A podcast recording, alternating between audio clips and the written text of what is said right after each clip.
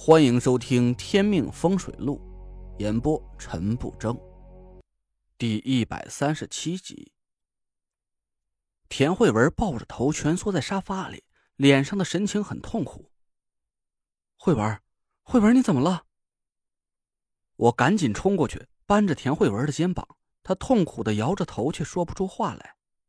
我急了眼，回头冲马兰吼了一句：“你把慧文怎么了？”马兰定了定神起身朝我大吼起来：“陈累赘，你当自己是什么人？这里是我家，是你说来就来的吗？”我没工夫搭理他，仔细查看了一下田慧文的情况，皱紧了眉头。田慧文显然是被人下了煞，他现在的神智已经开始不清楚了，但是他身上的黄配气息的保护还在死死的抵抗着。没被阴煞完全控制魂魄，只是我一时看不透这个阴煞的来路，也不知道该用什么办法去解开。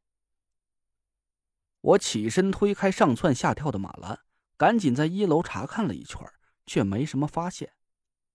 我又跑上楼，四处仔仔细细查了一遍，怪了，也没有发现布下煞局的痕迹。马兰很生气，他追着我骂道。这座别墅现在是我私人财产，你这是私闯民宅，赶紧给我出去！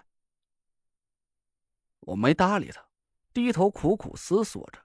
这是我见过的最奇怪的一个煞局，不光没找到下煞的人，就连煞局布在什么地方我都没有找到。难道说……我突然想到了什么，猛然停下脚步，回身死死的盯着马兰。马兰被我吓了一跳，她惊恐的往后退了一步。你，你还想打我吗？我可告诉你，你别乱来，我是你妈。我盯着他的脸仔细看了半天，猛然倒吸了一口冷气。没错，我猜对了。马兰的两只眼睛里各有一道很明显的暗红色的血丝，这道血丝很奇怪，从内眼角到外眼角。横穿过了瞳孔，就像是一根红色的线穿透了眼睛一样。怪不得我在别墅里找遍了，都没找到煞局布在什么地方。原来他就是煞局。我这一下被惊得不轻啊，心里暗叫不妙。看来马兰是被人下了煞，把他的身体变成了煞局的载体。要是我强行解煞的话，马兰很有可能会一命呜呼，但不给他解开，我又不知道下煞的人到底安的什么心。但有一点是可以肯定的，这个煞局肯定不会是给马兰保平安的。那个隐藏在背后的下煞人到底是谁？他的目的又是什么？我眼神一冷，盯着马兰。这几天你都接触过什么人？马兰回过神来，恢复了平时那副强悍的泼妇嘴脸。陈累赘，你凭什么审问我？你算我家什么人？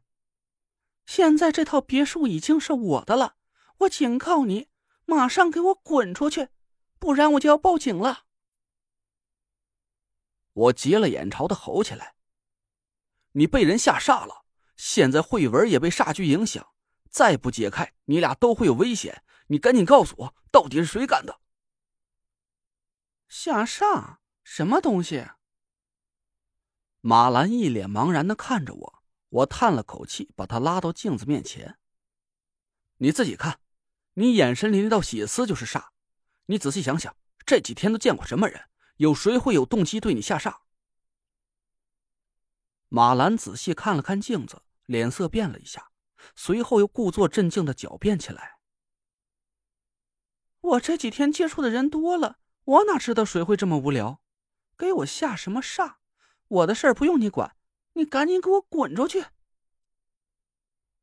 我皱了皱眉头，听马兰这意思，他肯定认识下煞的人，而且很有可能是他自己同意那个人给自己下煞的，只是他不知道这个煞局的厉害，也不知道那个下煞的人真正的目的而已。换句话说。马兰有可能是被那个下煞的人利用了。我忍了口气，口气缓了缓。你现在已经成了煞局的载体，这个下煞的人很阴毒，他是想害死你和慧文，你不要执迷不悟，不然你和慧文都会有危险的。马兰的脸一下子变得煞白，他喃喃自语了一声：“不会吧？”我只是想骗他在转让协议上签个字，怎么会？马兰突然停住了嘴，紧张的看着我。我急眼了，赶紧告诉我那个人到底是谁，不然时间拖久了，我也没有把握能救你俩呀。马兰犹豫了半天，一咬牙说道：“你走吧，我的事儿不用你管，你回去告诉老田，我不是不念这些年的夫妻感情。”我只是需要一笔钱，一大笔钱。